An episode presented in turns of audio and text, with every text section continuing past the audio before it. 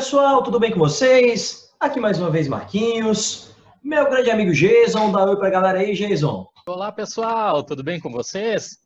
E estamos aqui mais uma vez para mais um episódio do podcast Vem Cienciar. Tá?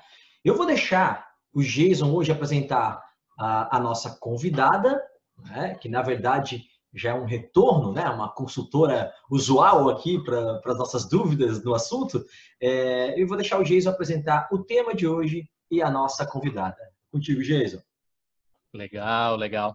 Bom, então hoje, novamente, aqui temos a, a, o imenso prazer e a honra de receber a Nathalie Granzotto, né, ela que é farmacêutica e mestre em farmacologia, e para quem não escutou, né, ela já teve aqui com a gente em outros episódios, né, o Marquinhos brincou aí, ela é a nossa consultora especialista né, em, nos temas de, de farmacologia. E hoje a gente trouxe ela aqui por um motivo muito especial, né? Nós vamos discutir a respeito é, das novas decisões, né, que estão sendo tomadas aqui por alguns órgãos de saúde ou influenciadas por alguns políticos, especialmente em Santa Catarina, mas também no Brasil todo, a respeito então da ivermectina, né, o medicamento que foi proposto aí recentemente então para tratar a COVID-19. Então, Nathalie, o Jason apresentou o tema e eu queria que, né, para quem não ouviu os outros episódios contigo, né, você dissesse para a gente qual é a sua formação, o que, que você faz, o que, que você pesquisa, por favor. E dá um oi para a turma aí, já aproveitando o ensejo. Então, olá, pessoal. Uh, como o pessoal já me apresentou, eu me chamo Nathalie Granzotto, sou farmacêutica formada aqui na Universidade Federal de Santa Catarina. Tenho mestrado em farmacologia e atualmente eu faço meu doutorado com projetos de pesquisa de farmacologia básica aqui na, na UFSC também. Pesquisando principalmente a parte de farmacologia, farmacogenética e, bom, é por aí. Nathalie, nós tivemos aqui recentemente, né, datada do dia 5 de julho de 2020, a carta aberta dos médicos do estado de Santa Catarina que são a favor da implementação imediata do tratamento precoce da Covid-19. Essa carta é endereçada ao nosso governador do estado, né, o senhor Carlos Moisés da Silva, e também ao secretário de Saúde do estado de Santa Catarina, que é o senhor André Mota Ribeiro. Assim, vou fazer um resuminho né, para as pessoas que nos ouvem e talvez não tenham tido acesso a ela. Ela pede que os médicos que estão na linha de frente né, do combate da Covid-19, tratando os pacientes infectados pelo corona, com o coronavírus, é, tenham autonomia para utilizar a hidroxicloroquina, a cloroquina, a ivermectina, a azitromicina, o zinco, vitamina D e por aí vai. Né? Na carta, os médicos deixam, né, de certa maneira, assim, bastante claro que os protocolos de tratamento uh, desenvolvidos de forma empírica pelos médicos da linha de frente vêm apresentando relatos de evolução favorável, com redução na necessidade de internação hospitalar e óbitos. Né? E eles deixam claro também que estudos estão sendo feitos e, e por aí a coisa vai. Então, é, eu queria começar aqui o, o debate perguntando para ti o que, que a ciência pode demonstrar a respeito da ivermectina. Ela seria realmente a solução para a Covid-19?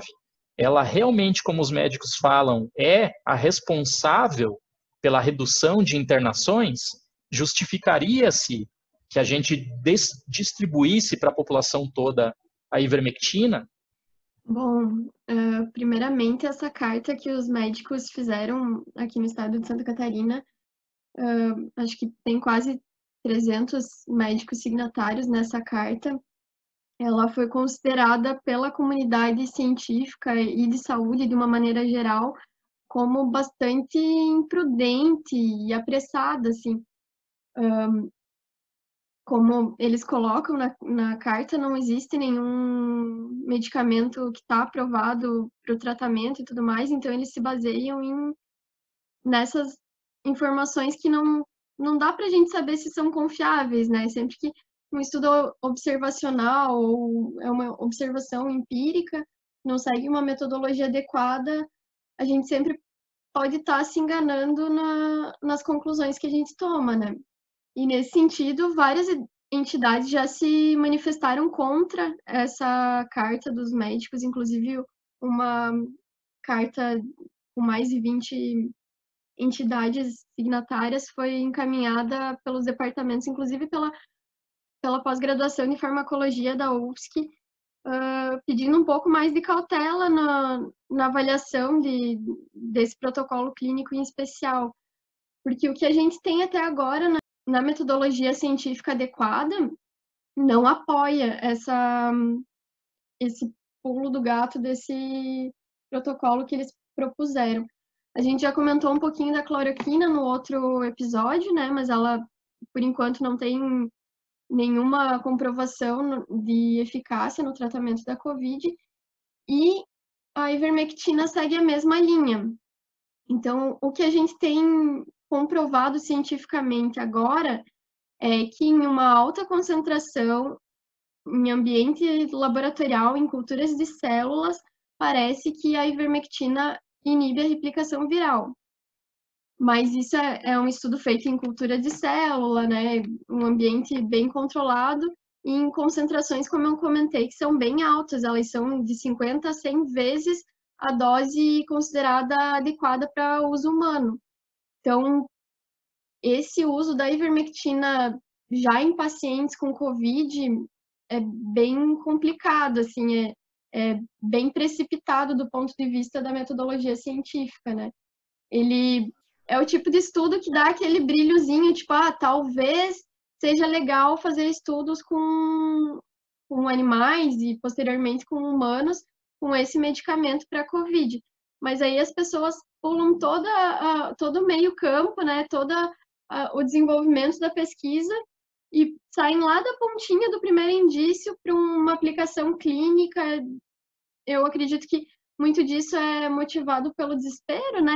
Pela incerteza, pelo fato da gente estar tá meses enfrentando essa pandemia e até agora não, não achou uma resposta. Então, parece que todo mundo quer se apegar na primeira pontinha de esperança que tem. Mas a ivermectina, a exemplo da da cloroquina foi pulado toda a pesquisa que tinha que vir aí no meio e as pessoas estão se apegando numa numa hipótese que pode não ser verdadeira, né? A gente sabe também que a cloroquina inibe replicação de vários outros vírus, inclusive vírus parecidos com o novo coronavírus, né? Tipo dengue ou zika vírus, mas quando os estudos vão para em vivo, quando são feitos estudos em animais, nem sempre os resultados esperados a partir do, das culturas de células são, são replicados, né? São, não se confirma a hipótese. Então, a maior parte dos estudos que a gente tem até agora não apoia essa aplicação da ivermectina para pacientes com Covid, nem em fases mais avançadas e nem em fases um, mais precoces, como é a proposta desses médicos, né? Eles falam basicamente, ah, a gente vai ter um, um colapso do sistema de saúde, possivelmente, por uma, um aumento da, da necessidade da população, né? um, aumento, um crescimento da pandemia vai, vai esgotar o sistema de saúde. Então, antes que esgote, a gente precisa fazer alguma coisa. Até aí, tudo bem. E o que, que a gente vai fazer? Vai testar esses medicamentos que funcionaram em células já em pacientes doentes. O que é bem complicado, porque a ivermectina ela funciona muito bem para vários tipos de infecção, principalmente para eumintos, mas para vírus ela ainda não tem nenhuma aplicação que seja comprovada, que seja autorizada pela Anvisa, né? Então, é mais um medicamento que está sendo utilizado off-label, que a gente chama, né? Que é quando ele é utilizado para uma finalidade para a qual ele não foi validado, que ele não foi aprovado pelos órgãos competentes. É, então, Nathalie, você, você, citou uma coisa muito importante aí, que é a questão do, do tempo de desenvolvimento das etapas, né? O Guilherme Fadani, né? É, né, um outro especialista na área de desenvolvimento de medicações, deu para a gente uma aula aqui um outro episódio sobre né, os passos que devem ser tomados e tal. E realmente, né? Você está pulando esses passos, né? É, mas uh, a gente até vai comentar um pouquinho mais sobre isso já ao longo do nosso papo. Eu queria perguntar para ti agora o seguinte: quem é a ivermectina?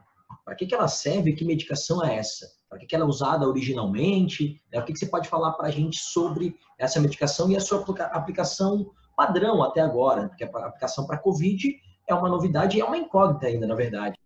Bom, então a, a ivermectina ele é um antiparasitário de amplo espectro e ela causa paralisia de vermezinhos e acaba ocasionando a morte deles. Ela é usada para estrongiloidose intestinal, oncocercose, filariose, ascaridíase, escabiose e pediculose. O que, que são esse monte de nomes, né? Então, são verminoses, né, vermezinhos que causam infecções intestinais principalmente, e também para sarna e piolho.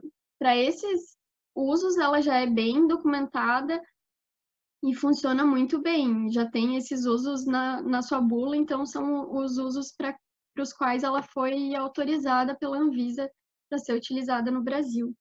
Imaginei que conhecia esse tratamento para eumintos, né? Não conhecia exatamente para, não sabia que era usada para sarna, por exemplo.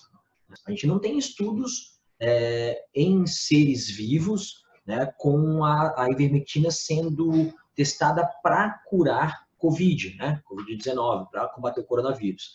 É, eu lembro nos momentos em que a gente na graduação ainda, eu e o Jason, a gente é, conversava muito sobre a diferença em você ter uma atuação, um estudo feito in vitro, um estudo feito em vivo, né, a importância né, de um estudo em vivo para você poder aplicar uma medicação é, em humanos depois.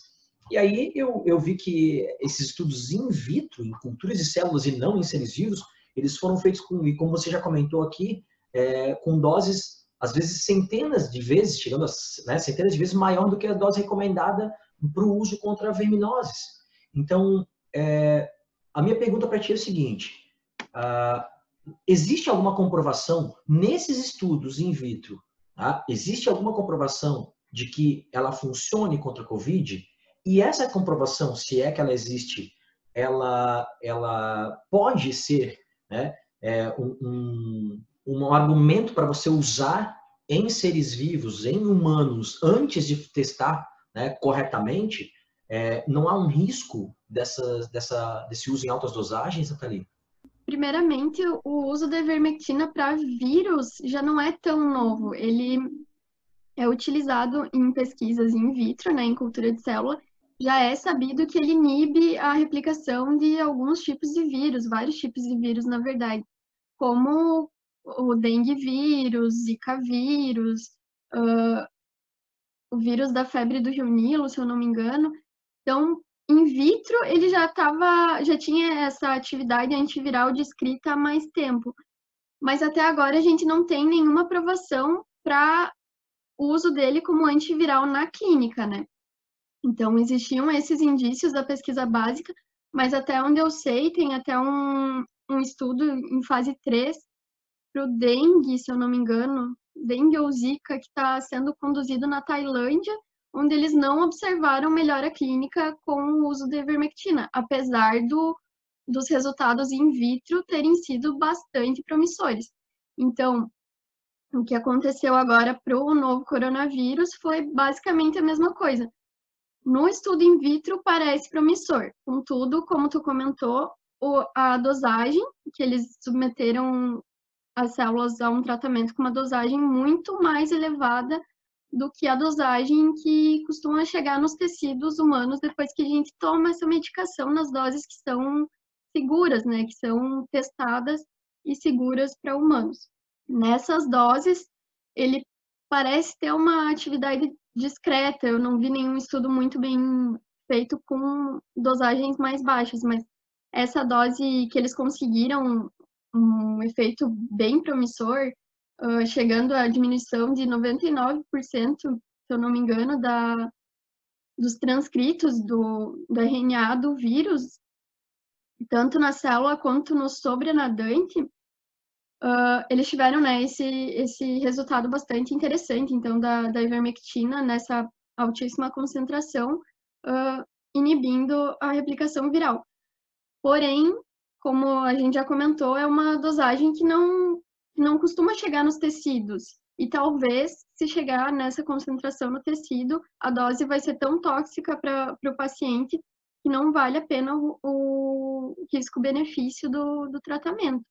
Não justificaria pular todo o processo de desenvolvimento, né? A gente está pulando lá da pontinha do primeiro indício até o uso clínico. E a gente tem que relembrar que menos de 7% da, da, dos medicamentos que têm resultados promissores em culturas de células, mais tarde vão chegar na clínica, vão ter um, um, uma atividade e uma segurança justificáveis no uso em humanos depois. Né, se a gente pegar aqui a, a, a, carta que os próprios médicos endereçaram ao governador, eles mesmo comentam ali, não existem ainda as evidências consideradas superiores com estudos randomizados, duplos cegos, ou seja, o que eles estão dizendo nessa carta que eles endereçaram ao governador é que os estudos científicos não aprovam isso que eles estão pedindo, né? E que eles, com a, a experiência empírica deles, eles estão pedindo que se libere algo que a ciência não está recomendando. E aí você, Nathalie, colocou que a Anvisa, então, realmente ainda não liberou, né?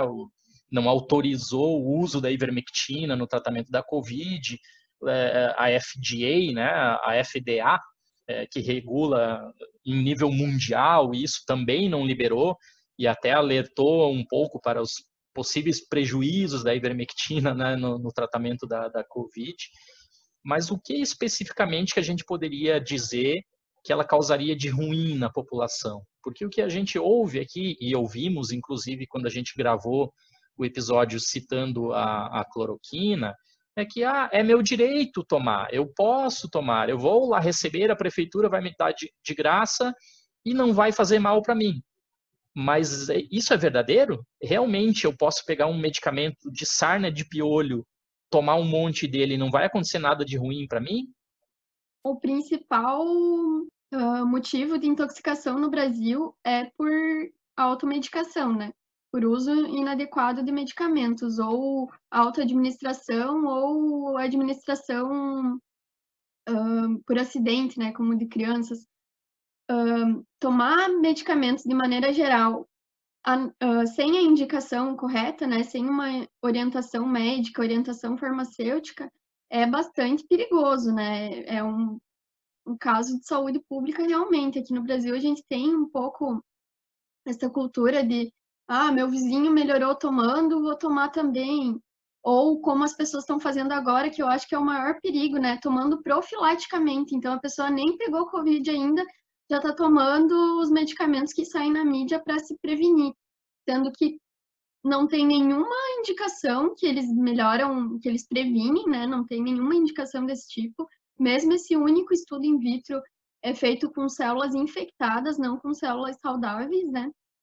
Bom, em se tratando da ivermectina, ela tem alguns efeitos mais comuns. No geral, ela é bem tolerada nas doses para verminoses e para piolho, né, que são as doses aprovadas no Brasil.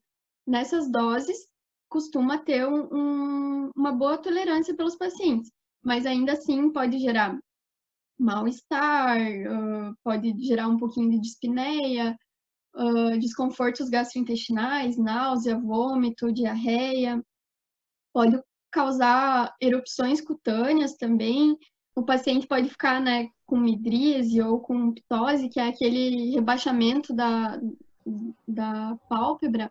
Então, pode ficar com aquele olhar meio de quando a pessoa está meio dopada, pode ter é, esse, uma sensibilidade à, à luz, que também é causada pela midríase.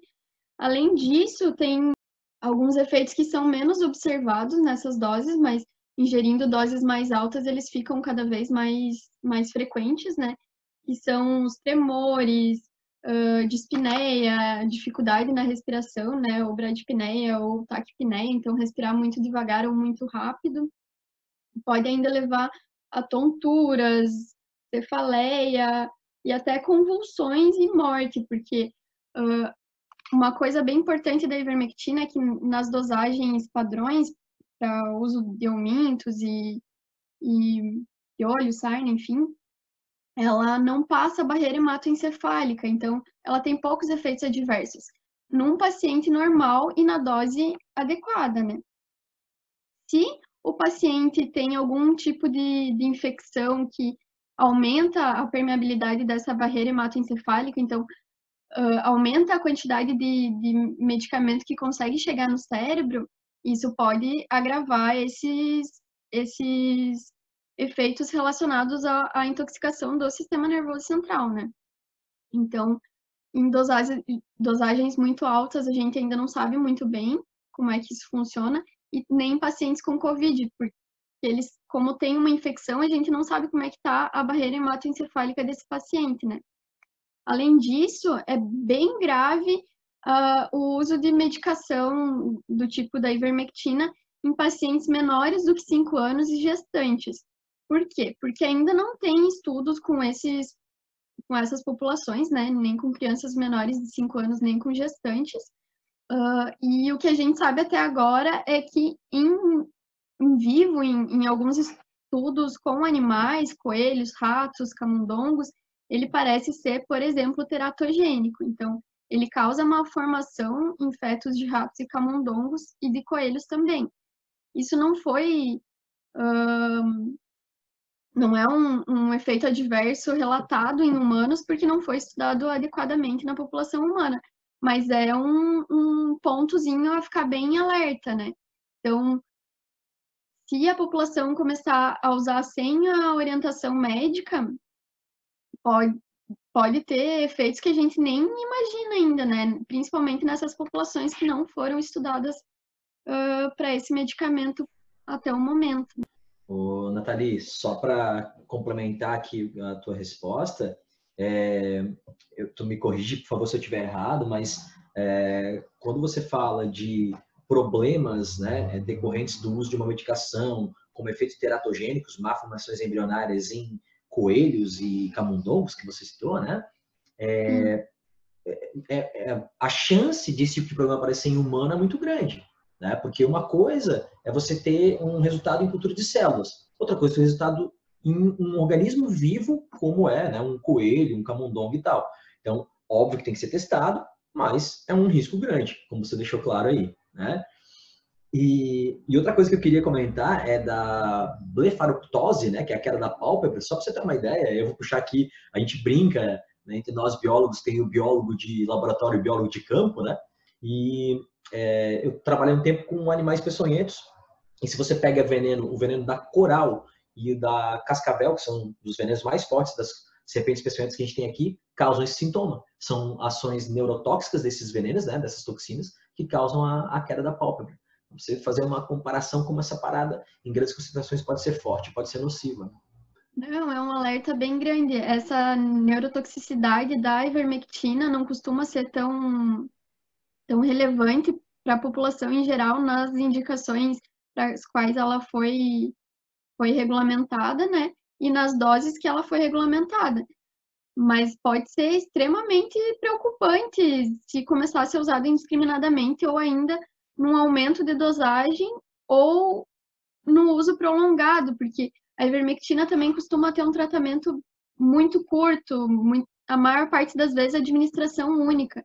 Então, se as pessoas começarem a tomar durante muitos dias ou ainda dosagens muito altas, por exemplo, dosagens que corresponderiam àquele estudo in vitro que a gente está comentando, pode ser que o efeito neurotóxico seja bem mais frequente do que o que foi observado até agora, né? Então, baseado em tudo isso que nós escutamos aqui a Nathalie respondendo, se o Marquinhos me permitir aqui, eu vou fazer um apelo aos nossos ouvintes e para esse apelo eu vou usar justamente um exemplo da medicina, né? Iniciei hoje comentando aqui nesse episódio a respeito dessa carta que foi produzida pelos médicos de Santa Catarina, né, pedindo, baseado na sua própria experiência empírica, utilizar um determinado medicamento que parece que ficou claro aqui para gente, né, tem várias ressalvas, tem vários problemas, a gente está queimando etapas, pegando um medicamento de sarna de piolho, transformando ele para tratamento e cura da Covid, como tem se falado aí, né, é bem complicado. E é, essa história é bem rapidinha depois. Desculpem, eu não tenho nem o alemão, nem o húngaro muito bom, então se eu pronunciar errado aqui o nome do médico, né, me perdoem, é Ignaz Semmelweis. Foi um médico húngaro que lá no século XIX ele ficou conhecido por fazer um pequeno ato que começou a salvar a vida de muitas pessoas, especificamente de muitas mulheres. Ele pedia para que os médicos, antes de fazerem o parto, lavassem as mãos. Naquela época, no século XIX, não se conheciam as bactérias e os germes. Então, ele observou um fenômeno, ele desenvolveu um experimento baseado no método científico, ele obteve resultados, ele publicou, e mesmo assim, ele foi rechaçado pela comunidade científica. Né? Ele conseguiu diminuir muito a morte das pessoas com esse simples ato. Lave as mãos antes de, de fazer o parto. O que esses médicos estão fazendo aqui agora, baseado na experiência empírica deles e na própria carta dizendo que o método científico ainda não foi realizado, mas que eles, como são linha de frente, podem muito bem saber o que salva ou o que não salva, é negar o método científico. Então, na minha opinião, e agora é só a minha opinião, tá? Ninguém precisa concordar com isso qualquer médico que negue o conhecimento científico, você precisa se afastar dele. Os médicos, eles passam por uma faculdade, por uma universidade, eles aprendem a aplicar o conhecimento científico para salvar vidas. Tomar uma atitude baseada no empirismo, no seu conhecimento próprio, é um achismo. Então, muito se tem dito, inclusive eles falam nas cartas, na carta que não é possível esperar o método científico produzir os estudos duplos cegos, randomizados, para provar que a ivermectina tem ou não tem um efeito benéfico. Fazer isso é como você estar num avião que tem problemas, o piloto está tentando pousar o avião é, numa situação de emergência, e você é o cara que está tentando abrir a porta para pular do avião porque o avião você está desesperado. Ah, o avião vai cair, o avião vai cair. Você abre a porta e piora a situação. Então, você utilizar um medicamento que foi desenvolvido para uma situação, no caso, sarna e piolho, e joga ele para outra situação baseada baseado num conhecimento empírico, num, numa vivência de um determinado médico ou de vários médicos, isso é extremamente grave e pode piorar muito, muito a situação. Tá? E a, a gente poderia até discutir aqui, entrar pelo lado da história do, dos vieses cognitivos, né? É, o, o, tal do viés de confirmação, que é o que esses médicos estão fazendo. Eles só estão lendo coisas favoráveis àquilo que eles acham e não estão escutando a comunidade científica. Então, na minha opinião, é muito, muito, muito perigoso isso e a gente pode passar de uma situação de pandemia, talvez para uma catástrofe causada pelo uso inadequado e incorreto de vários medicamentos. Para terminar, eu vou citar, gosto bastante de filmes, né? já falei de outros para vocês aqui em outros episódios. Tem um filme, é um dos que eu mais assisti durante toda a minha vida, chama-se A Origem. E o personagem principal desse filme é interpretado pelo Leonardo DiCaprio. Em determinado pedaço do filme, ele diz que a coisa mais poderosa ou mais nociva que a gente enfrenta não é um vírus, nem uma um parasita, mas sim uma ideia. Uma ideia, quando a pessoa se agarra a ela, ela simplesmente deixa de ver todas as evidências negativas, todo o consenso da comunidade científica e ela simplesmente se prende na sua convicção pessoal, na sua ideia. Então, ter a ideia de que um determinado medicamento ajuda os pacientes a se salvarem daquela, daquela doença é uma ideia sua. Agora, se isso é confirmado ou não pela comunidade científica, é isso que vai dizer realmente se aquilo é funcional ou não. Então, cuidado, gente. Muito, muito cuidado. Não é hora de a gente piorar a situação. Bom, eu concordo com o Jason. Eu acredito que a intenção desses médicos foi a melhor possível, né? Eles estão vivendo um momento de, de desespero, né? Todos nós estamos vivendo esse momento de incerteza e tudo mais. Mas a gente não pode se deixar envolver pela emoção desse momento e sair pulando etapas, né? E sair uh, atirando para todos os lados, como no caso da ivermectina e da cloroquina já tinha sido, mas agora da ivermectina talvez ainda seja mais grave, porque a cloroquina até tinha um estudo uh, com pacientes humanos, bem questionável na metodologia, mas tinha esse indício, né? A ivermectina, até agora eu não vi nada nesse sentido, então o pulo foi mais longo do que o da cloroquina. E eu acredito, né, que eles tiveram uma ótima intenção, mas quando se trata de medicamentos, isso pode ser muito grave, porque uh, se a gente pegar o exemplo da fosfetanolamina, que, que teve uh, a história da fosfetanolamina aqui no Brasil há alguns anos atrás, Vários, vários médicos naquele momento também acreditaram que a fosfoetanolamina podia funcionar em pacientes com câncer, mesmo sem as comprovações. Então, eles quiseram se agarrar nessa esperança e o que aconteceu é que os estudos posteriores mostraram que ela não tinha uh, nenhuma atividade anticancerígena, né? nenhuma atividade no tratamento oncológico. E isso foi bem complicado, mas ficou esquecido aqui, né? A gente deveria ter falado mais desse caso para que não se repetisse como está acontecendo agora com vários medicamentos para a Covid, né? Então, eu acho que a intenção deles foi muito boa, mas eles, infelizmente, se deixaram envolver pela emoção e acabaram uh, negligenciando a prudência clínica. E o que eu vejo nessa carta, na verdade, é um pedido de autorização de, de uso dela mais amplo, né, para tirar a responsabilidade do médico, porque o uso off-label de um medicamento, né, quando um médico prescreve um medicamento para uma finalidade para a qual ele não foi regulamentado, ele não foi autorizado pela Anvisa, uh, o médico pode ser responsabilizado se isso fizer algum mal para o paciente depois, né, se tiver algum dano à saúde dele. Então, infelizmente, eu acho que essa carta dos médicos foi um pouco de, de pedido de permissão para depois, mais tarde, se acontecer de ser provado que a ivermectina piora o, o quadro dos pacientes, para que eles também não, não tenham esse peso sozinhos, sabe? Eles quiseram, no meu ponto de vista, né? Isso é completamente opinião também. Mas eu acho que eles quiseram se isentar de uma responsabilização depois, se no acaso não der certo. O que eu também não acho injustificado, porque é um momento de, de incertezas, né? Tá todo mundo querendo achar a, a cura da Covid, tá todo mundo querendo ser o herói dessa história. E eu acredito que esses médicos tentaram realmente na boa intenção, mas eles tiveram essa falha grave na, na interpretação dos resultados aí e nesse pulo do gato, né?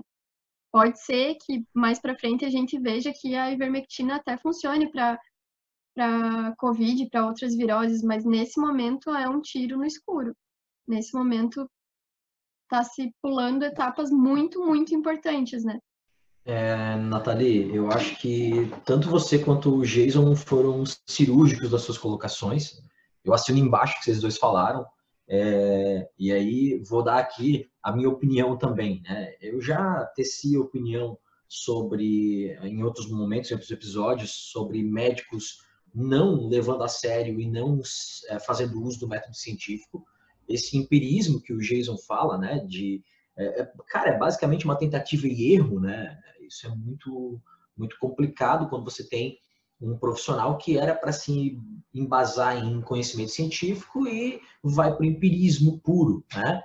Uh, eu, eu acho que esse tipo de profissional, e aí eu entendo tudo e concordo com tudo que você falou, Nathalie, de né, eles têm boas intenções, né, eles querem a cura, né? Ok. Dito isso, um médico ele tem uma formação técnica, uma formação científica ele precisa entender o que é o método científico. E o que me parece é que muitos médicos não dão devida importância a esse método. E esses poucos médicos, porque na verdade é uma minoria de médicos que não usam o método científico e que não acredita na ciência, né? É, eles depõem contra os bons médicos. E a gente tem né, colegas, amigos médicos, amigos de outras áreas da, da, da saúde, né, a gente fez aqui dois programas sensacionais com o, o Dr. Marcelo Santos Pedroso, que é um, um, amigo muito querido e um cara que é sensacional como profissional, e ele é um cara que se baseia em ciência. E aí esse tipo de médico que não leva a ciência a sério, né, é, ele ele depõe contra os bons médicos, né? Ele suja a classe. Né? A gente tem bons médicos e, e maus médicos, como tem bons profissionais, maus profissionais em todas as áreas. Só que a gente tem uma tendência a acreditar no médico, porque é uma questão cultural, eu já comentei isso aqui, né? Uh, e aí você pensa assim, ah, mas... Né? E esse é um questionamento que eu respondo quase que diariamente, quando eu questiono o uso da cloroquina, da hidroxicloroquina, ou quando eu questiono o uso da ivermectina, né? Uh, da azitromicina, né, que é usada aí em alguns protocolos combinados com cloroquina e tal, é, eu questiono o uso falo, ah, mas, cara, se, se, é uma tentativa, se não der certo, ok. Cara, não é se deu, não deu certo, ok. A Nathalie deu né, para a gente as informações aqui do quão perigoso pode ser usar uma medicação né, em doses maiores do que ela é acostumada a usar para, né, que se costuma usar para outros, outros tratamentos e tal. Então não é uma parada assim simples. E eu, é, aí, de novo, minha opinião, acho uma irresponsabilidade esse uso. Com todas as informações que a gente, ou melhor, com toda a falta de informação que a gente tem sobre essas medicações em cima do coronavírus, eu acho de verdade uma falta de é, responsabilidade, uma irresponsabilidade. E aí tu me dizer assim, ah, não, mas é, eles estão tentando, ao menos estão tentando. Cara, não posso, né? Simplesmente tentar, é, é, expondo o paciente a um risco grande e às vezes, como o Jesus já citou em outros momentos, né, isso pode atrapalhar o processo de cura. Se a gente não tem uma medicação comprovadamente eficiente contra aquela, contra aquele, né, aquele agente patogênico, né, aquele antígeno, cara, vamos confiar na nossa imunidade. Vamos melhorar a imunidade, vamos, né? Como a gente faz para várias doenças. Acho que né, a Nathalie e o Jason podem confirmar isso aqui para mim. Tem várias doenças que a gente não tem medicação para cura. E qual que é o tratamento? Vamos estabilizar o paciente, vamos né, melhorar a imunidade dele, vamos manter ele hidratado, ele nutrido, vamos fazer acompanhamento, tratar sintomas e vamos deixar a imunidade trabalhar da melhor forma que ela pode. Se você dá uma medicação que é tóxica, você pode atrapalhar esse processo. Então, não é assim, ah, é melhor do que nada. Às vezes, é pior do que nada. Né? Então, só para deixar aqui a minha opinião também. Bom, é justamente isso. E se a gente não tiver um ambiente controlado, controlar outras variáveis ambientais, se não tiver alguns exames de rotina com esses pacientes, a gente não vai ver se o paciente melhorou ou piorou. A gente não vai ver se foi resultado do medicamento ou se foi resultado da imunidade, né?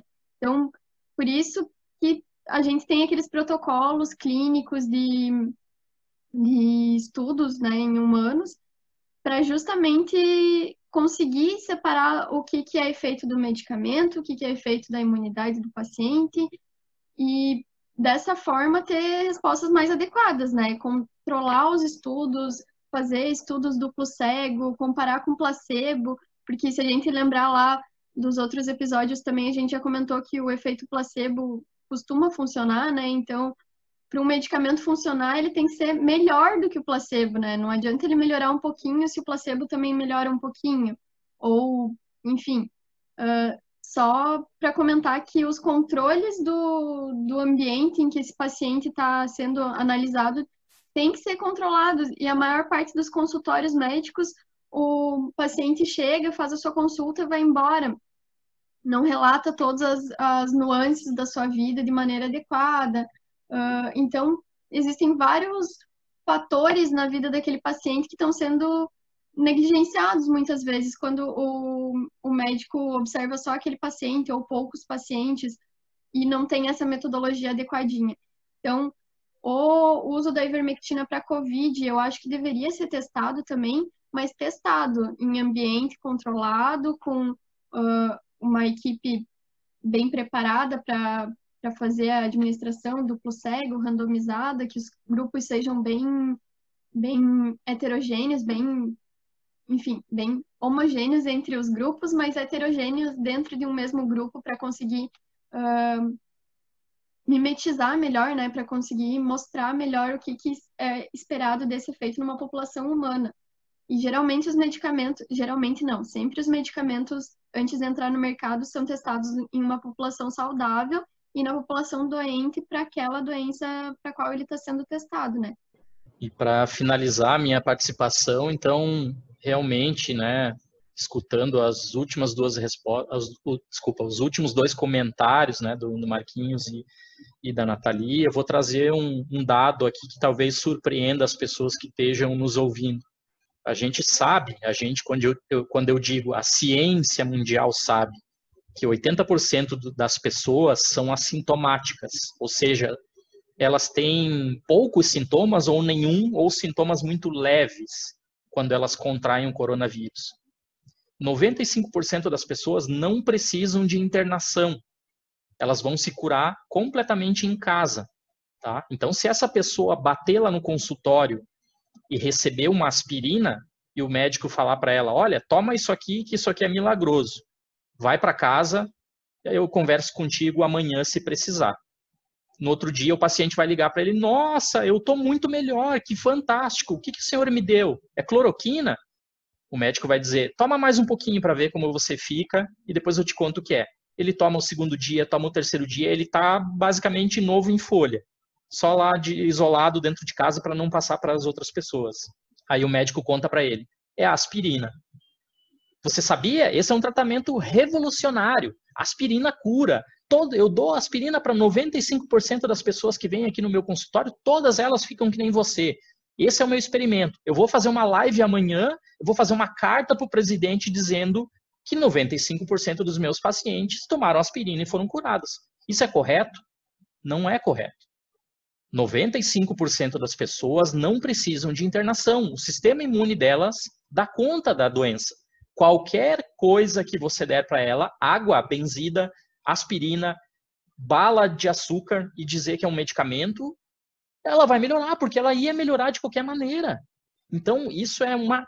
É, é, é inacreditável que médicos assinem uma carta dizendo que a experiência pessoal deles com uma determinada droga, no caso aqui a ivermectina, mas enfim, poderia ser um, uma outra droga qualquer, sejam a responsável estrito senso pela melhora dos pacientes, sendo que eles mesmos assumem que a ciência não mostra isso.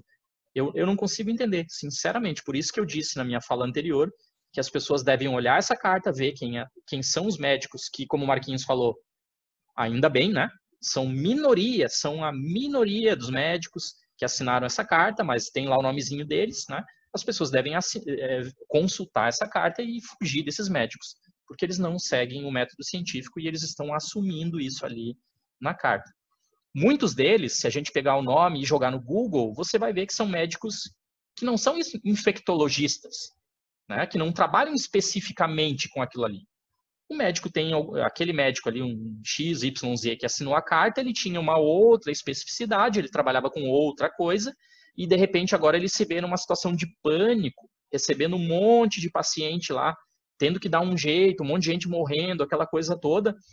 Como disse a Nathalie numa fala anterior, todo mundo quer ser o pai da criança, todo mundo quer ser o herói, quer inventar algo inovador. E aí escuta ali um zum zum zum num grupo, zum zum zum aqui, um médico assim, um médico acolá, um médico faz uma live, pronto, tá funcionando para o fulano lá da, da USP, de São Paulo, do Rio de Janeiro, lá de um super hospital, eu vou usar também. E aí funciona. Por que, que funciona? Porque a pessoa se curou sozinha, não foi o medicamento que você ofereceu para ela. Então, isso é, é muito, muito, muito complicado. Eu jamais assinaria depois de estar, depois de participar de uma universidade, depois de fazer um mestrado, um doutorado, depois de fazer um juramento nas minhas formações, dizendo que eu sou a favor da vida, a favor da vou defender os preceitos científicos, eu jamais assinaria uma carta que diz que a ciência não mostra, mas que eu, com a minha observação empírica, acho que funciona. É inacreditável para mim. Os farmacologistas, acho que todos compartilham dessa mesma visão, todo mundo dessa área uh, de estudo da farmacologia, principalmente, ficou de cabelo em pé com essa carta dos médicos, porque eles realmente não deram a menor importância para o que vem sendo demonstrado na literatura, né? Eles realmente rasgaram o método científico e resolveram comprar a verdade como donos da verdade, no caso, né? Então, não precisa, por enquanto não tem estudo científico, eu acho que é assim e eu sou o dono da verdade, então vamos fazer assim. Então, aí a gente fala assim, né? Mas o cara é médico, como eu falei, é uma minoria de médicos, né? E aí vamos só lembrar que tem médico terraplanista e médico antivacina, né, gente? Então, isso, o cara ser médico não, não baliza nada aqui. E aí, uma outra informação, eu vou passar para vocês já se despedirem aqui, gente, para a gente finalizar esse episódio, mas outra informação, é assim, eu estou falando como biólogo, mas a minha formação especialização e, e, de trabalho no meu dia a dia é educação, né, gente?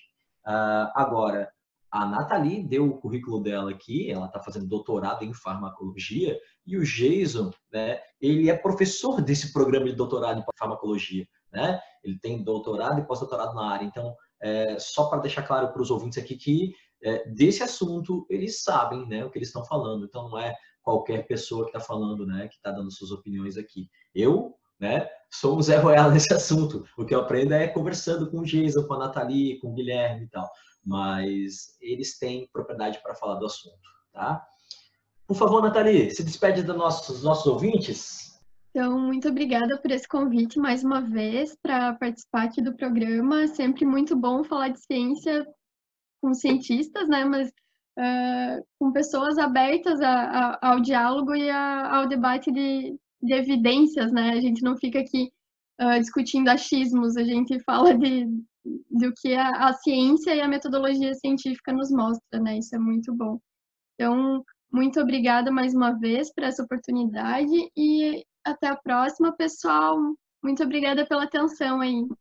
Ah, sensacional, de novo, aprendi um monte aqui com a Nathalie, Marquinhos sempre baliza muito bem o assunto, né? E também fiquei feliz de poder expor um pouco a minha opinião pessoal. Mas não é porque é a minha opinião pessoal que vocês que estão escutando devem acreditar nela ela deve servir só para cutucar vocês. Epa, será que o que esse cara aí que é que é orientador de um programa de farmacologia, ele sabe o que ele está falando?